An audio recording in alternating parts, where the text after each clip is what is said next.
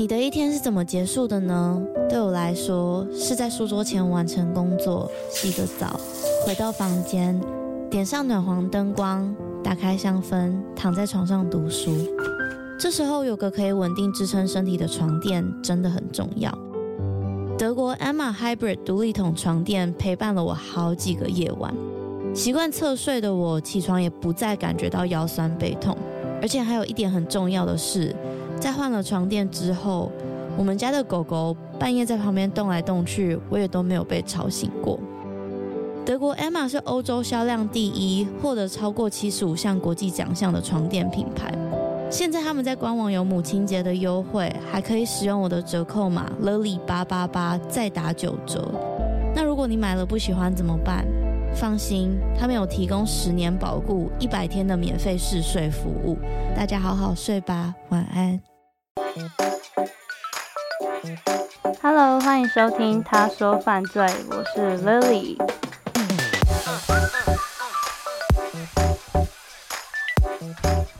在节目的一刚开始，我想要谢谢大家上一集的支持。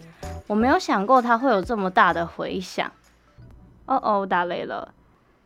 待会好像又要开始下雨了，我在猜今天这一集应该会收到很多雷声，不过希望你们见谅。那我们就开始吧。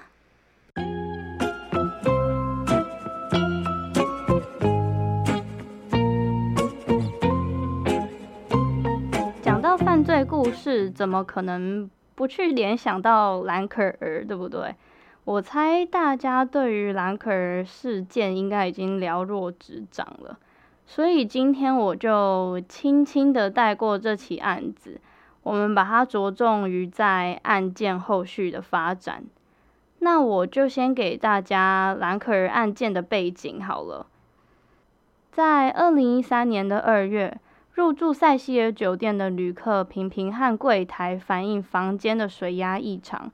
水的味道好像也不太对，就在接到各种客诉案件以后，维修人员决定去水塔检查。结果他在水塔里发现一具面部朝上、半裸的女尸。经过警方调查过后，才发现原来她是早在一月就被报失踪的华裔加拿大籍的兰可儿。但令人毛骨悚然的部分是，在兰可儿死亡之前被捕捉到的一系列诡异行为，我相信大家应该都看过那个很可怕的监视器画面吧。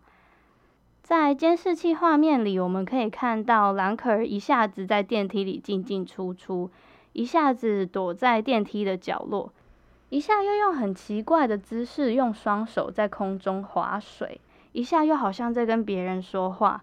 但是电梯里面根本没有人，这实在很难不去让人联想，他是不是在死亡前要躲避谁？还是就像警方结案的理由一样，兰可儿的精神疾病发作导致这一连串的死亡意外？又或是兰可儿下榻的这间饭店一直都有灵异事件的传说呢？这件事情发生在我高三的时候。我记得当时谈话节目都会大肆的邀请名嘴啊、通灵者啊等等的人来谈论这个案件和解析这个怪异的影片。那时候我真的爱看，但是又超怕的。又加上我家住在十六楼，每次我只要出门回家都一定要搭电梯，可是那个过程真的很让人煎熬。只要电梯停下来，心脏就跟着停。然后头脑就会一直脑补那个监视器画面，但是又不能走楼梯，而且其实走楼梯好像也蛮可怕的。反正，在那一两个月，我真的是要被吓坏了，我怕到不敢关门洗澡，就算要洗澡，我还要叫我姐在门口陪我。如果没有看过那个影片的人，可以到 YouTube 搜寻兰可儿，就可以看到影片了。但是我还是要提醒大家。会怕的人就真的不要点来看。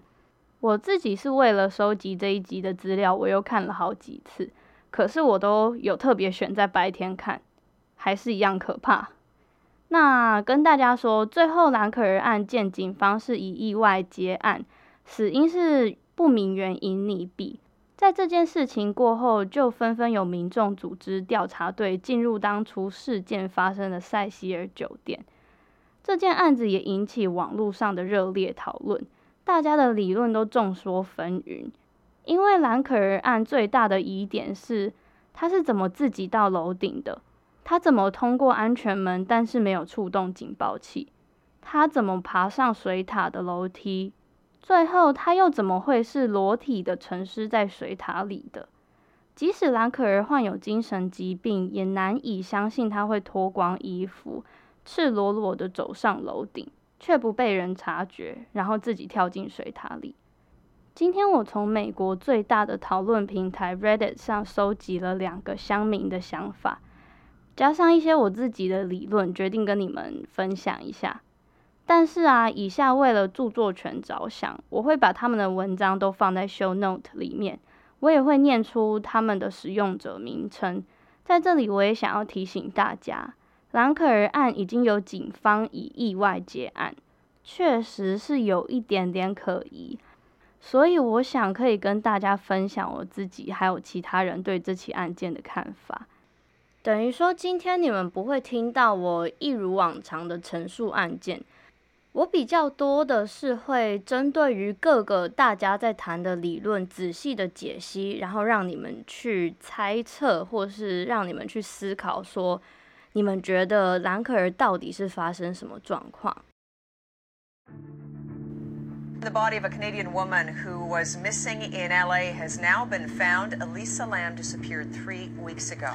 Yesterday, her body was found inside a water tank on top of the hotel where she had been staying. A group discovery at a downtown LA hotel. Police say the body found in a hotel water tank is that of 21-year-old Canadian tourist Elisa Lam.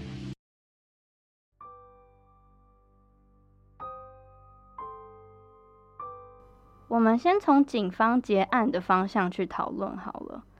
这个理论专注在兰可儿的精神疾病。兰可儿的家人表示，她患有 bipolar disorder。也就是我们俗称的躁郁症。那躁郁症有分情绪高涨的躁期，还有情绪低迷的郁期。患者常常在这两个极端的情绪摆荡。在躁期的时候，患者会有睡眠需求降低、讲话速度变快，或是语气夸大、容易分心等等的症状。那在预期呢，患者会突然的对所有东西都没有兴趣。他们会感到消极、疲累、没有活力，甚至是有寻死的念头。关于躁郁症，我想要推荐一个 Amazon 在去年出的独立单元剧，叫做《Modern Love》，中文翻译为《摩登爱情》。它是改编自《纽约时报》的同名专栏，每一季都是不同的故事。那我要推荐的是第三集，由安海瑟薇演的《Take Me As I Am, Whoever I Am》。爱我本来的样子，在剧中，安海瑟薇是一个严重的躁郁症患者。有一天，他在商店里面遇到一个大帅哥，A.K.A 他的真爱，他们就开始天雷勾动地火的约会。但是安海瑟薇没有跟他的约会对象说他有躁郁症。那这个疾病会让剧里的安海瑟薇没有周期性的在躁期跟郁期之间很快速的摆荡。所以他有的时候会很兴奋，但是一瞬间躁郁症又会让他变得很低迷，而且在两个情绪之间，他根本就是判若两人。所以安海瑟薇因为躁郁症好几次爽约这个帅哥，又加上他的约会对象也很不理解为什么他可以忽冷忽热，最后他们就分开了。当然我是很简单的带过，因为我不想爆雷。可是我真的很喜欢这一集。我个人认为，剧中最后一段，安海瑟薇根本就是在卖弄她的演技。那有了一些躁郁症的概念，让我们回到正题。所以，有躁郁症的兰可儿，是不是有可能在病症发作的时候，导致他这些种种诡异的行为，或是这个意外？又或是他没有规律的服药，加上他遇到电梯门迟迟不合上？触发了他精神状态的崩溃，让他做出奇怪的动作之后，离开电梯往顶楼的方向前进，再选择跳进水塔。警方结案的论点是，兰可儿在死亡前并没有规律的服用她应该吃的精神药物，导致她错乱和精神崩溃。至于兰可儿有服用什么精神药物呢？我找到一个高手，Reddit 使用者 Hammy Sammy 研究了警方公布的兰可儿验尸报告，在报告的第二十三页到二十五页，他详细的记载着兰可儿在生前有服用的各种药物，还有死亡后在他体内采集到的药物。这部分我很尽力的研究了各种药物的英文、中文学名。但是如果有学医的朋友们听到我好像哪里有说错，或是发音有错误的话，就请见谅。兰可儿在服用的药物有稳定情绪的乐命达 （Lamotrigine）、抗精神失常的斯乐康 （Quetiapine），还有抗忧郁的素月 （Venlafaxine），以及另外一颗抗忧郁的威克卷 （Bupropion）。但是啊，在验尸报告显示，兰可儿在死亡当天，他只有服用一种抗忧郁的素月。另外，法医还有验到少量的威克卷，所以其实证明了兰可儿有吃了两颗抗忧郁药，只是有一颗不是在死亡当天。另外，法医的验尸报告也有写到，兰可儿的身体里面是没有检测到毒品跟酒精的存在的。所以，Hammy Sammy 就在文章里面总结了，兰可儿在死亡的当天，她至少吃了一种药。所以，根据验尸报告，我们可以知道，兰可儿没有吃她应该要吃的抗精神失常的斯乐康，还有稳定情绪的乐命达。这件事情就可以去印证了警方的结论。兰可儿可能是在停药之后导致精神恍惚，做出这些无意义的动作，甚至是自己跳进水塔里这件事情。加上他的怪异行为，很有可能其实是兰可儿在经历躁期的症状，像是紧张啊、焦虑啊，产生没有意义、没有目的的动作，包括到处走动、手腕的扭动，或是不受控制的舌头活动。这些动作跟监视器画面好像有一点雷同，所以跟你们分享的这一个理论也是为了要去符合官方结案的说法。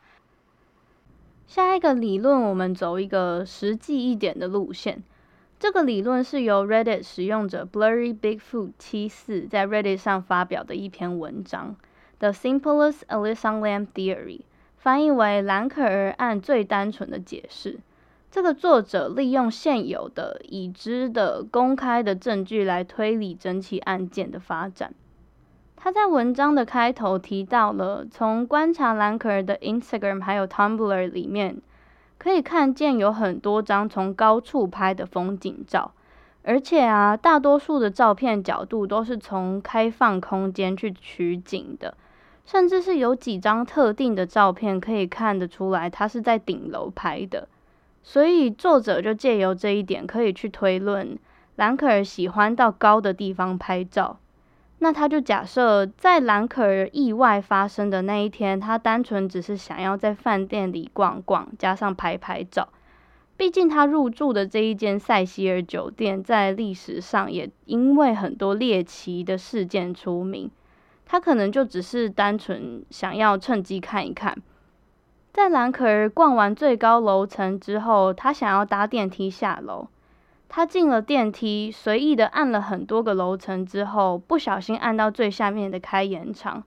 刚好这间饭店的开延长设计是，如果你没有再按一次关门的话，它是不会主动关上的。所以过了一段时间，兰可儿开始觉得电梯门没有关上很奇怪，于是他就把头探出来看看有没有人在外面。接着，他又回到了电梯，躲在门边等，想等看看是不是有人在恶作剧。但是他发现门外还是没有动静，之后又出了一次电梯，又再一次回到电梯。这一次，他很近的看了电梯的按钮，才发现哦，他是按到开延长了。之后，他又出了电梯，做出挥舞的动作，想要确定电梯门是不是坏了。但最终门还是没有关上，他就离开了。这部分我自己觉得，作者为了要合理化那一连串古怪的动作，是有一点稍稍的牵强。如果有看过影片的人，应该跟我一样会觉得，不会有人要去这样子水平的，像是游蛙似的去回电梯吧？你们是不是跟我一样都是垂直上下的？在离开电梯后，兰可儿想要找是不是有其他的方法可以下楼。又或是兰可儿在找通往其他地方的出口，在找寻的过程中，他发现了通往顶楼的路。那爱拍照、爱冒险的他起了疑心，决定想要上楼看看，也许在顶楼他可以拍到更好的照片。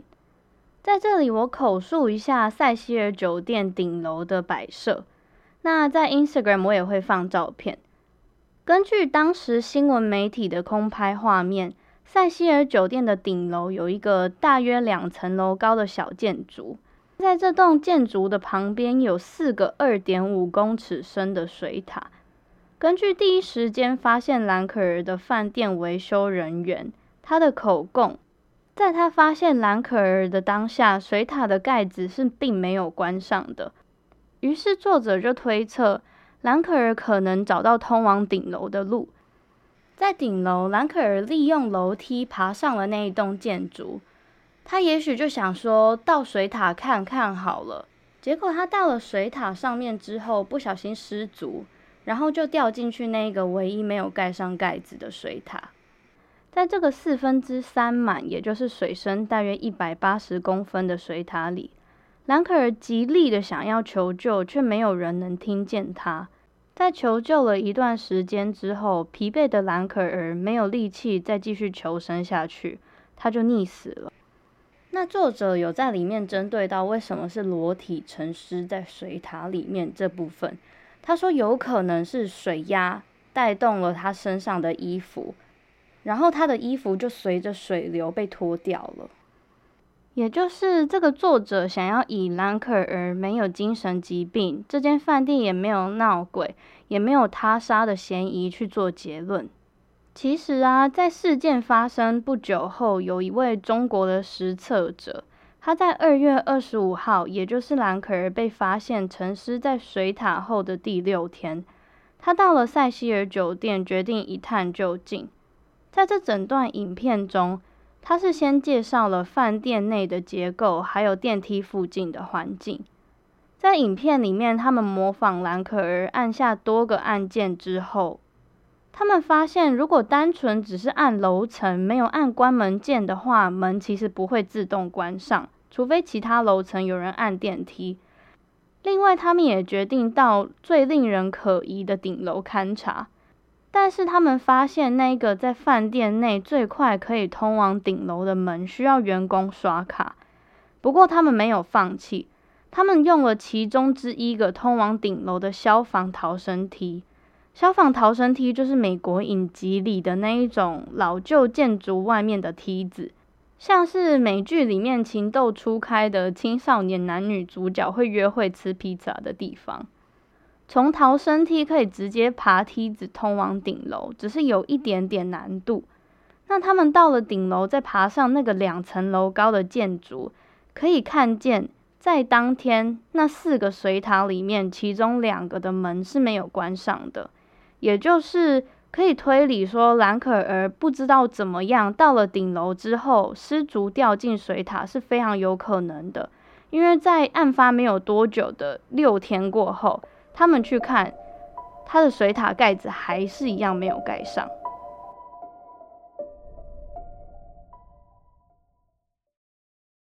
下一个，我们往超自然灵异的方向前进，是不是有一点跟上最近的潮流？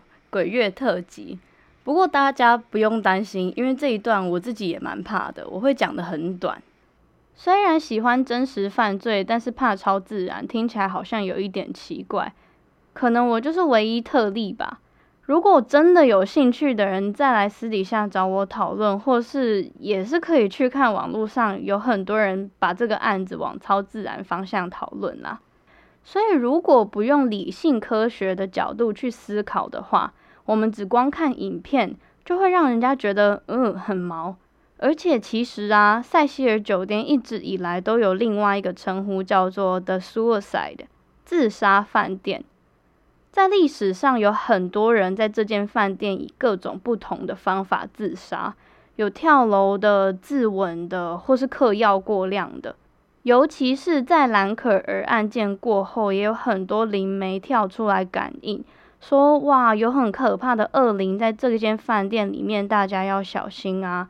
或是有另外一个说法是，兰可儿其实在玩电梯游戏。电梯游戏是一个韩国的都市传说，我觉得听众听听就好，我也不鼓励大家去尝试。反正我就讲得很短，你们有兴趣再看。据说你到一个超过十层楼的建筑，透过规律的按某几个电梯钮，你最后就会在某一层楼看见一个女生。可是你不能被它影响。那如果你成功的话，你就会到一个只有你自己的另外一个世界。我自己是没有在信啦，而且这个都市传说在网络上好像已经被很多人破解是假的了。反正结果是如何，我不太在乎，因为嗯，因为很毛很可怕。除此之外，像我刚刚说的塞西尔酒店，就有非常多人在那个地方自杀。而且传言中大礼花事件好像跟这间饭店也有关系，所以他也有什么哇闹鬼饭店的说法。也有曾经住过这间饭店的人在网络上各种分享他的撞鬼经验。大家不要担心，我不会讲，因为我也没有看这一段，就差不多这样。第一个是我觉得没有科学根据，没什么好讲的；第二个是我真心很害怕，所以有兴趣的人就自己去查好了。或是我们私底下讨论，我知道这样好像有一点不负责任，但是请同理心对待，我们往下一个理论前进。最后一个可能性，我们来讨论谋杀，也就是多数人认为是针对这起案件最合理的解释。塞西尔酒店位于治安很差的洛杉矶市中心，也曾经有两位恶名昭彰的连续杀人魔下榻这间饭店。我猜其中一位大家可能有听过，他也是一位令人闻风丧胆、被列为世界十大杀人魔之一的夜行者，The Night Stalker。他的本名叫做 Richard Ramirez。他在一九八四年的四月到一九八五年的八月这段期间，他在洛杉矶周边一带展开大规模的杀戮。光有被记录的无辜生命就高达了十六人，而且每一位都是被用很残忍的勒死的方法，或是开肠破肚的方法结束生命的。我今天不会针对这十六位仔细的说，因为要说的话，可能又要在另外一个小时。也许以后有机会，我可以来说说 The Night Stalker 的故事。根据当时塞西尔酒店员工的说辞，Richard Ramirez 就曾经住在里面长达数周，而且这间酒店极有可能在他入住的期间参与了他部分的杀戮行动。还有另外一位曾经入住过这间饭店的连续杀人魔，他是来自奥地利的 The Vienna Strangler，他叫做 Jack Unterweger。他在一九九一年入住了这间饭店，就有人在猜想说他是一个 The Night Stalker 的模仿犯，他想要模仿夜行者的犯罪行动。当时他在那里勒死和杀害了三位妓女，所以因为这样子，从那个时候开始，塞西尔酒店就常常被谋杀啊、自杀、犯罪牵连在一起。而以下几点让人怀疑兰可儿是被谋杀的。第一，前面有提到，从电梯通往顶楼的那一道门需要员工才能够解锁，是不是很有可能凶手是员工，才可以在不被发现的状态下快速的进入了顶楼，然后再把兰可儿丢进水塔里面制造溺水的假象？第二，根据饭店提供的监视器画面，影片不知道什么原因速度被放慢了。虽然有人说当时是因为饭店用的监视器影格率和警方用的不相容，才会出现这种影片变快或变慢的技术问题。但是这不够于去解释影片似乎被动手脚的嫌疑，因为这个影片的左下角时间是被打马赛克的，等于说它是模糊的。还有另外一个说法是，据说他有整整一分钟是被剪掉的，而且在影片中啊，兰可儿比手画脚，就好像是在跟某个人说话，但是我们看到的画面从来没有任何一个人出现。那这个影片没有被画面捕捉到，或是被剪掉的那一分钟，是不是有可能凶手就在里面呢？当然，还有另外一个说法是说，警方不够重视于兰可儿这件案子，他们没有认真的侦办，所以是不是他们想要掩盖什么东西，或是饭店想要掩盖什么东西呢？最后，我来补充一点。在记者访问在兰可儿消失的那一天，有看见他的书店员工和饭店工作人员，他们都说在兰可儿失踪之前，并没有看见他曾经和谁一起进出过饭店。而书店的员工也说过，他记得兰可儿买了一些东西要带回去给家人。在结账的时候，他说他担心他买的东西装不进行李箱。不知道你们记不记得上一集我说了，可以排除 David 自杀的可能性，是因为他对未来有规划。那兰可儿买东西带回家送家人这件事情，是不是也代表他已经有回家的计划？我不确定躁郁症患者能不能够用这个条件来判断。最后，当然每一个理论都有一些不能够去解释的部分，例如。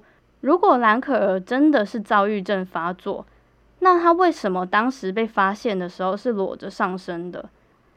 这代表她跳进水塔之前脱了身上的衣服，听起来好像有一点点奇怪。或是大家一直在争论的也有，到底水塔的盖子是关着的还是没有关着的？因为如果是关着的话，这代表也许有他杀的可能性。毕竟兰可儿无法打开盖子跳进去之后再关上盖子。不过我还是要提醒大家，这起案件已经以意外溺水结案了。我知道外界的猜测也是绝对不会停止的。毕竟这一些奇奇怪怪的现象，可以留给大家去好好思考一下。还有啊，这一间在洛杉矶市中心的塞西尔酒店已经改名为 Stay on Main。在它改名过后，它就是一间以洛杉矶市中心的价钱来说很便宜的一间酒店，所以它吸引了很多不知情的游客入住。我要提醒大家，虽然大家现在不能出去玩，但是以后选择饭店的时候，记得要注意一下它改名了。虽然今天的内容有一点点悬疑，一点点可怕，但刚好有提到精神层面啊、心理疾病这部分。我就想趁这一次机会聊聊我观察到的台湾跟美国在面对跟处理心灵疾病的不同。